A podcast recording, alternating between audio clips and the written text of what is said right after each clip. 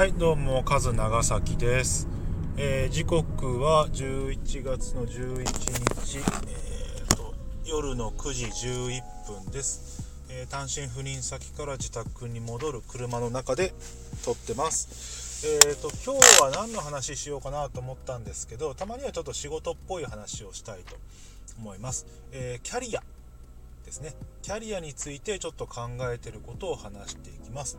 というのも、え今自分の会社でですね毎年この11月12月というのが、え1年に1回のキャリア申告っていうものが行われます。でこのキャリア申告が何かっていうと,、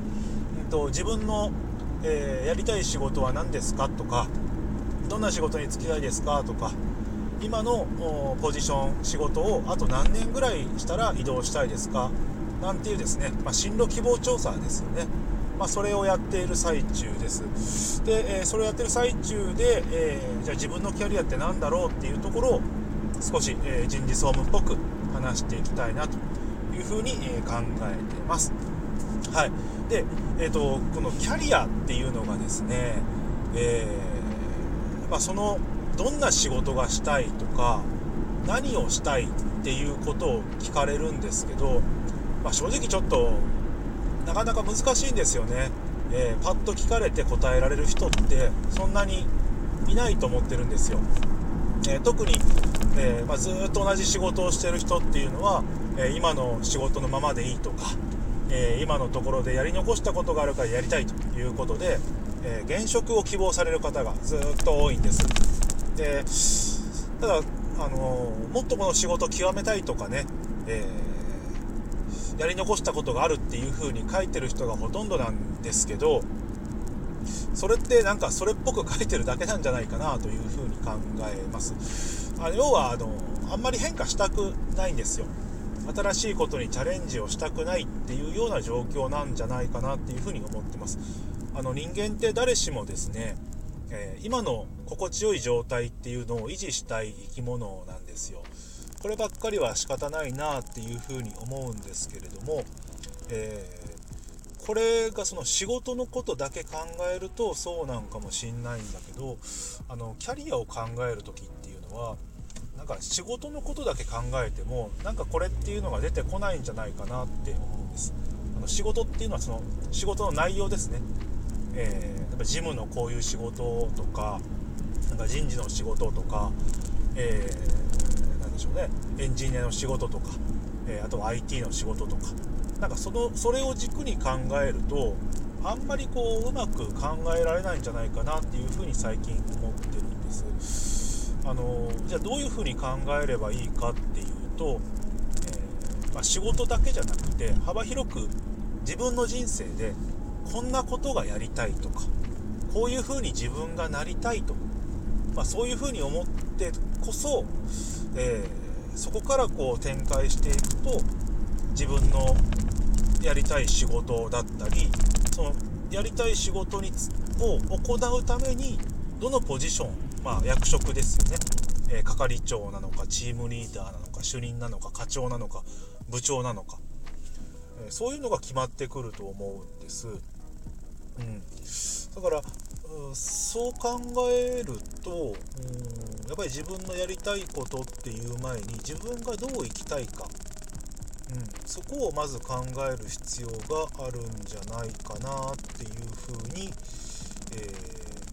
思ってます。あの自分の例をですねちょっと話をすると、えー自分はもともとですね、えー機械工学科系の学校を出まして、まあ機械工学専攻だったんです。だから今の会社に入った時はエンジニアっぽいことというか生産管理というか、まあ、そういったことを最初はやってたんですね。でも、えーある時ですね、えー多分自分はこれに向いてないっていうふうに気づいたんですよ。あのどれだけ頑張っても優秀な人に勝てないだとかあ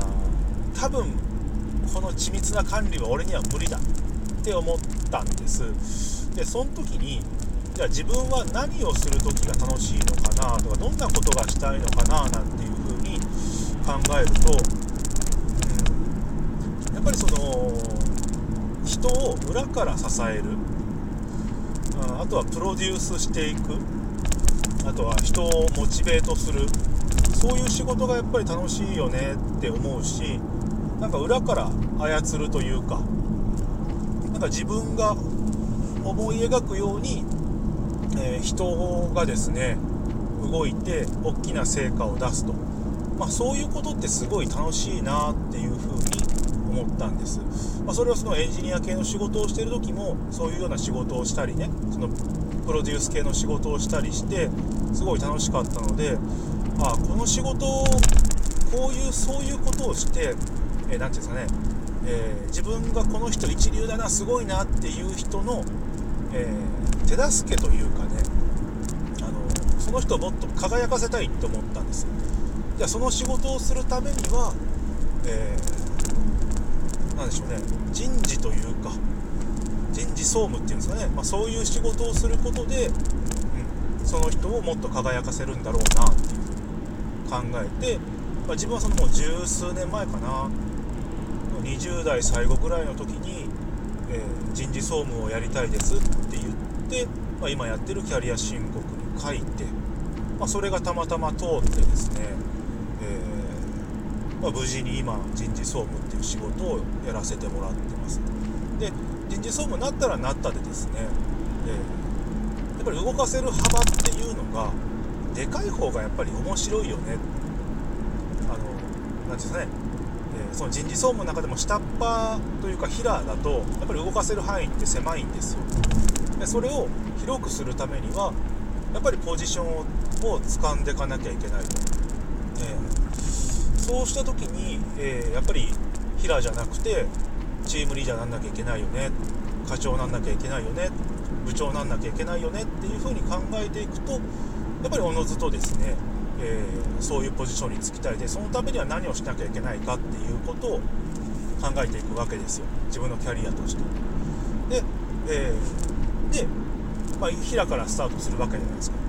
で、えー、今あの課長なんですけれどもうんじゃあ何をやろうかなっていう時に、えー、その人を動かすという仕事だけだと他の人と横並びで同じような仕事になっちゃうからこれ目立てないと。もっと大きなところを動かすためにはちょっと違うところで目立ってえポジションも上げていかなきゃいけないと。いうことでうんと何て言うかなあの誰もまだ着目してないところっていうところをいわゆるニッチな市場ですね。人事総務っていう仕事の中でもニッチな市場を探し出してそこをこう重点的にやることで、え他の人とは違う強みっていうのを、え自分の中で作って強みというか武器ですよね、えー、例えばこの仕事だったらこいつに聞けみたいなのってどこの会社でもあるじゃないですか。でそういうのを自分の中で見つけ出して、まあ、そこの武器だけこう研ぎ続けたんですよ。もちろん他の仕事も、まあ、平均的にはやりますよ。やるんですけど、まあ、その他のところっていうのをこう本業とはちょっと違うところでもうまく勉強しながら、えー、その自分の持ってるポジションの中で、えー、その新しい知識っていうのをこう小出しにしてですね出しながら他の人との差別化を図っていったということで、まあ、今、まあ、課長っていうところをやらせてはもらっててあのそこそこね、えー、工場のまあ、うちの会社にもいくつか工場があってその中でも、え人数規模としては1番2番を争うぐらいの規模の工場の人事総務をやらせてもらってるんですけどもなんかそういう人にはない強みっていうのをこう見つけてまあそれ戦略なんですけれどもそれを見つけていくことで自分のやりたい仕事をできるというところなのであのこの仕事がやりたいからっていうわけじゃないんだけれどもそういう時が楽しいよね。自分がどんな状態が楽しい状態かっていうのを見つけていって、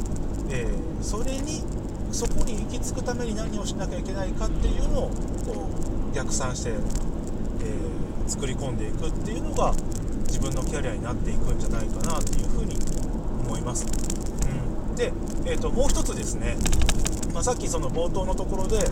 えー、人はそんなに変わりたくないよねっていう話をしたんですけどあのよく今あのとにかく変化が激しい時代だと、えー、文化の時代だっていうことをよく言うんですけどもあの変化っていうのはその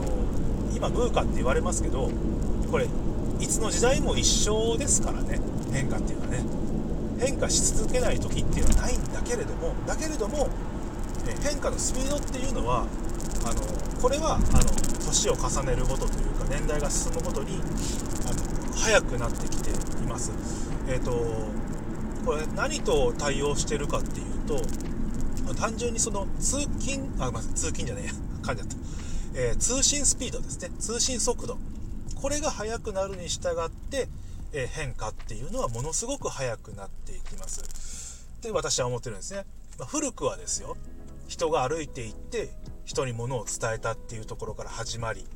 えー、馬を乗りこなして馬というスピードを持って伝えていった、えー、その後はそののろしで伝えた手旗信号で伝えた。でそこから電信、えー、今電話ですね。電話ができました、えー、それから無線ができました、え、さらにはそこから、えー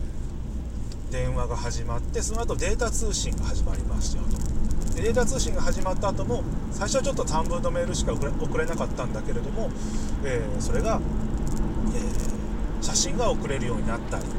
え、それから、え、ものすごく大量のデータが一気に送れるようになったり、まあ、メールの登場 E メールの登場とかね、えその後今も、えー、え 5G とかね今出てるじゃないですか。でそういう大量なデータを一気に送れるようになったというところでこれ変化のスピードっていうのはその通信速度に応じて一気に変わってきています。うん、それに、えー、応じるたそれにね、えー、ついていくためにっていうのが必要になってくるんだけれども、あのー、私は今のままでいいとかこのままでいいよっていう人はですね、え必ず置いていかれますというか今のままではいられませんっていうことですよね。あの新しいスキルを身につけるっていうのはなんかこう意識が高いような言い方ではあるんだけれども結局あの何もできない昔の知識のままの人っていうのは何も成長できないんですよね。あの皆さん今いくつか聞いてらっしゃる方は何歳か分かんないんですけれども、えー、私今42歳毎回年齢の話してんな、ま、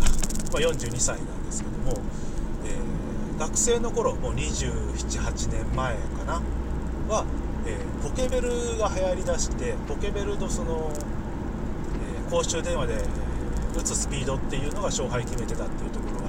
あってそれについていけない人は、えー、友達とこう連絡が取れなかったと。でその後携帯電話が登場しましたと。で携帯メール打てないやつはやっぱり取り残されていってるし。でその後にスマホに変わりましたと。でスマホなんて使えないよっていうねずっとガラケー使ってる人はやっぱりそれに対しても、えー、取り残されていってしまって。いる、まあ、そんな状況が続いているわけですだから、あのー、何気ない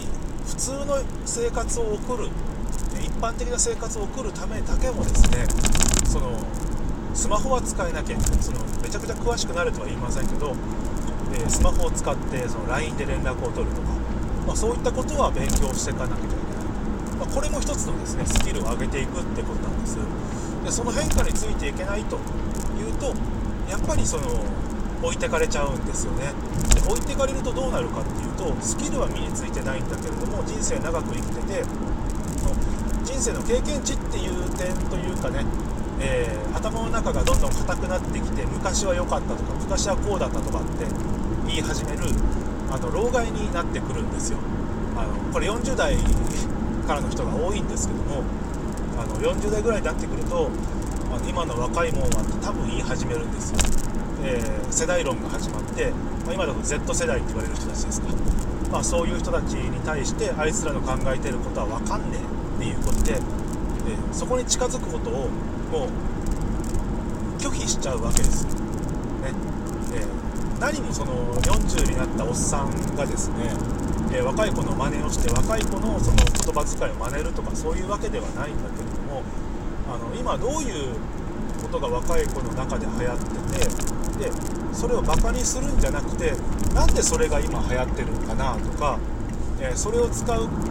彼ら彼女たちっていうのはどんな気持ちでいるのかなということで、えー、冷静に寄り添ってあげるというかあの理解してあげるっていうことはこれすごく必要なわけで、えー、それがやっぱりないと、う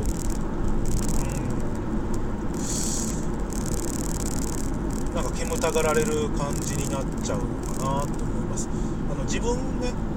今の部署がちょうど6人の部署なんです。で私の他には一番年が近い人で35歳。でその下が30歳で、えー、さらに、えー、その下が27、えー、26それから20ということででそのうち4人が女性なんですね。でそういったところで働いているとあのおっさんがなんかもう君たちのことを何も理解できないよっていうことだけじゃやっぱり回っていかないしでおっさんたちやっぱねおっさんっていうかその年齢重ねた人があの偉いっていうわけじゃなくてその若い年代の子たちの考えとかを入れていかないと次からその何でしょうね、まあ、その会社というかそのチームというかはあの勝負に勝てないんですよ。あのさっきもその通信速度の差でその変化の度合いが変わるよって言ったんだけどやっぱりこの10年とか見ただけでもあのやっぱり何十倍何百倍にやっぱりあの通信速度っていうのが速くなっていってるわけですよでそんな時に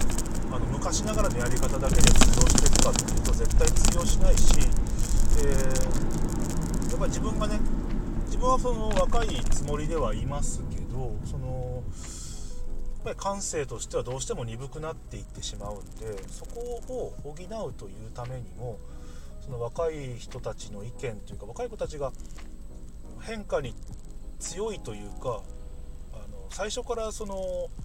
えー、ですかね。高いレベルの中で入ってきたっていう人たちの意見って言ったり考え方を生かしていく必要があるんじゃないかなと思ってます。で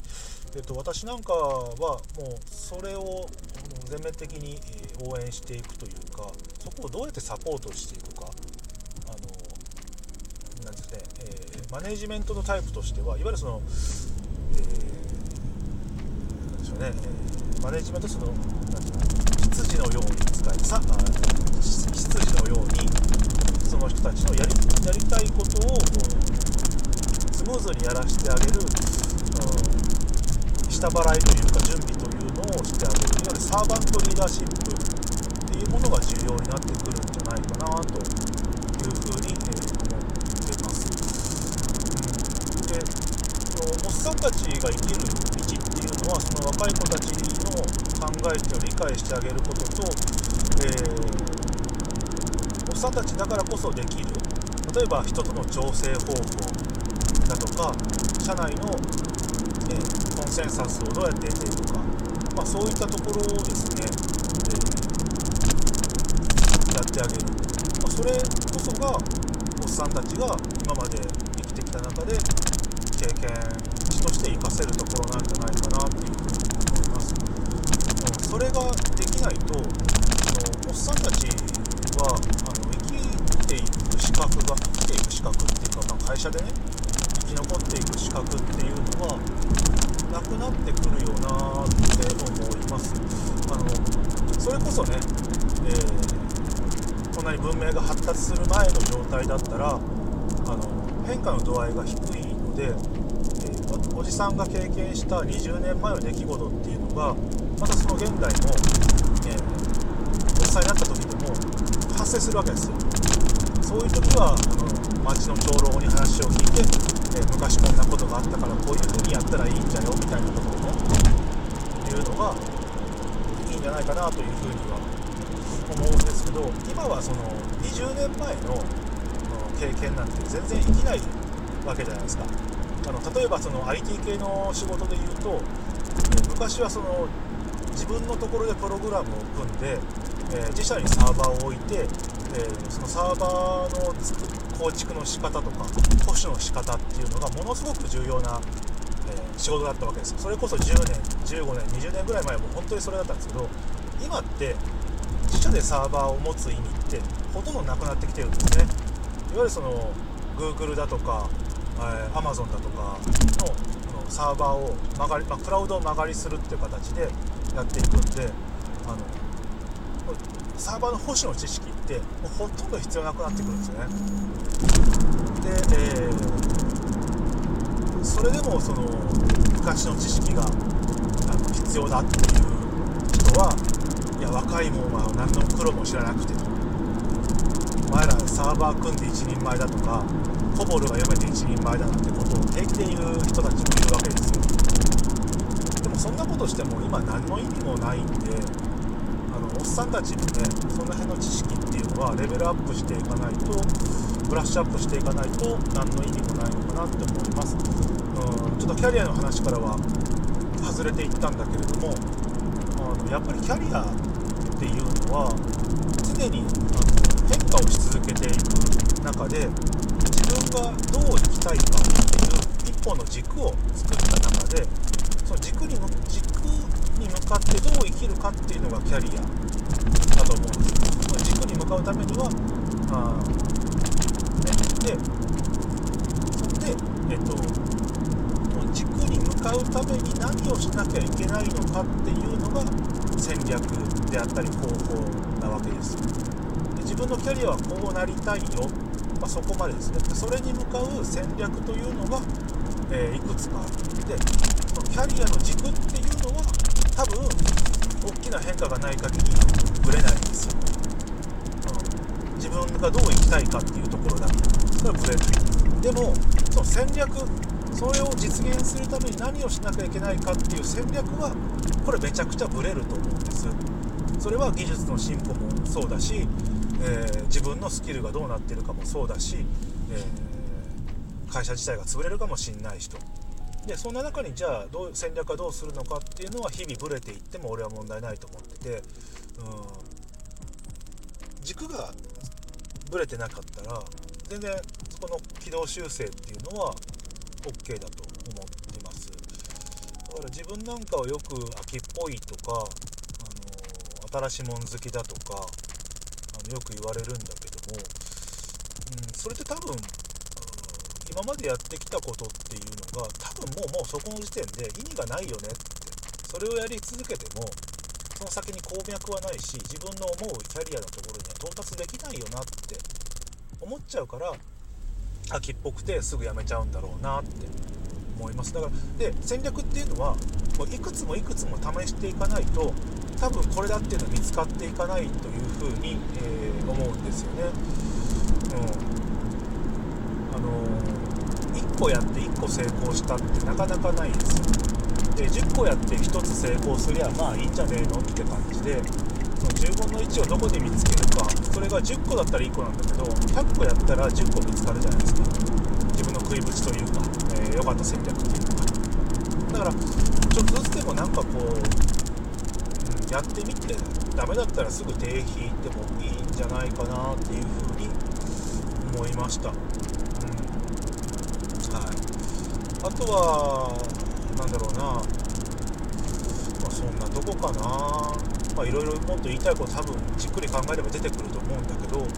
まあ、今日みたいに、まあ、毎回そうか。思いつきで話しているとこの辺りがあ今パッと出てくるところかなっていうふうに思います。はい。なのであのあそうだそうだ。もう一個ね大切なのは自分の限界ってここだよねっていう風なのを見つけちゃうとやっぱダメなんですよ、まあ、自分の限界っていうのもそうだし自分ってこんな人間だからとかあの自分で勝手にその自分の箱を作っちゃう。限界を作っちゃうっていうかあのそんな限界ありもしないのにこれまでのにここまでの人間なんだっていうような勝手に足かせをはめちゃうっていうのはやっちゃダメだよねっていうふうに思います。それを外すだけであの可能性っていうのはめちゃくちゃ広がるし、えー、多分生きるのが楽しくなってくると思います。あの見てると生きるのが辛いよねって言ってる人ってやっぱりたくさんいて、まあ、生きるのがっていうか今の生活つらいよねとか今のその仕事つらいよねっていう人はなんか見てるとやっぱりその自分の中で限界を決めたり自分の能力ってこんなもんだっていうふうに思い込んじゃったりするんですよね。でそこで諦めちゃうって言い方が適切かどうかはわからないんだけどそれはそれをするのはもったいないよなって思い考えますね。なんだろう。ともっと言うと努力をするだけで、なんで私は報われないんだろうって思っちゃうとやっぱダメなんだよね。っていうふうにも思いますしあの、あれさっきなんか思い浮かんだんだけどえっ、ー、となんだっけ努力の話じゃなくて思い込むって話なんだけ。どあれなんだっけな。あれ？さっきまで思い浮かんでたんだけどね。なんかこう消えちゃった。あまあまあまあ後でまた出てくるかなそういったところ。また思い出すかな。何だったっけな、そういうね。えー、そそれ、ま、前もなんか話したかな。運がいい悪いの時の話かな。運がいいよって言ってる人は別に運が悪い時に運が悪いな私っていう風に思わないっていう話と一緒なんですよね。そうそうそう思い出した思い出した。で、えーと、こうやって自分がねあのとにかくこうやりたいことだけやってけみたいな話を今してるんだけどもでもそうそうじゃないよねっていうとこも一つあってあのやりたいことしかやんないとあのなんか自分勝手なやつとかその組織に属している中で言うとあの言うこと聞かないやつとかっていう風に言われるんであの例えば今ねその何でしょう、えー、やりたいことがやれないっていう状態であったとしても、えー、その自分がやりたいことをやれるポジションに行くまでに、えー、今はそのための修行期間だとか耐えなきゃいけないっていう時は絶対あると思うんです。で、えー、その辛いなって思ってる仕事の中にも絶対やれば何か楽しいことっていうのは見つかってくると思うのでやだやだやだやだだけ言ってると本当になんかこう毎日辛くなっちゃうんでその中にもなんか一つこう面白みを見つけるそういう努力それが努力なのかな、うん、あそれが努力っていうか自分はその日々の繰り返しの仕事の中にも何か面白みを見つけようっていうえ見つけようとやれる才能というかそういったものがあると思ってて、えー、それは少しの心がけだけの差だと思うので何か面白いことないかなとか、うん、誰もこれやってないけどというかこの辛い仕事の中でもここがちょっとこうやりがいポイントだよねとかそこは多分突き詰めた人いないよねっていうところを見つけると少し気が楽になって、え、そのキャリア自分なりたい自分の姿っていうところの一つの戦略だっていう風に認識するんじゃないかなって思います。うん、ありきたりな言葉ですけど全ては自分の心持ち次第かなっていう風に思います。それでもどうしても本当に体にね異変が起きたりとか本当にもうメンタルダメだっていう時はあのもう逃げ出しちゃっていいと思いますそれはもう本当そこが自分向いてないんだろうねっていうところになるんであのその場合は逃げ出した方がいいかなっていうふうに思います。はい。えー、ちょっと今日はこれ何分ぐらい喋ってる？今、えー、30分ぐらいか。というところで、えー、思いつきで喋ってるにしてはなかなか長めに喋ってるかなというふうに思いますけれども今日はこの辺で終わりたいと思います。それじゃあまたね。バイバーイ。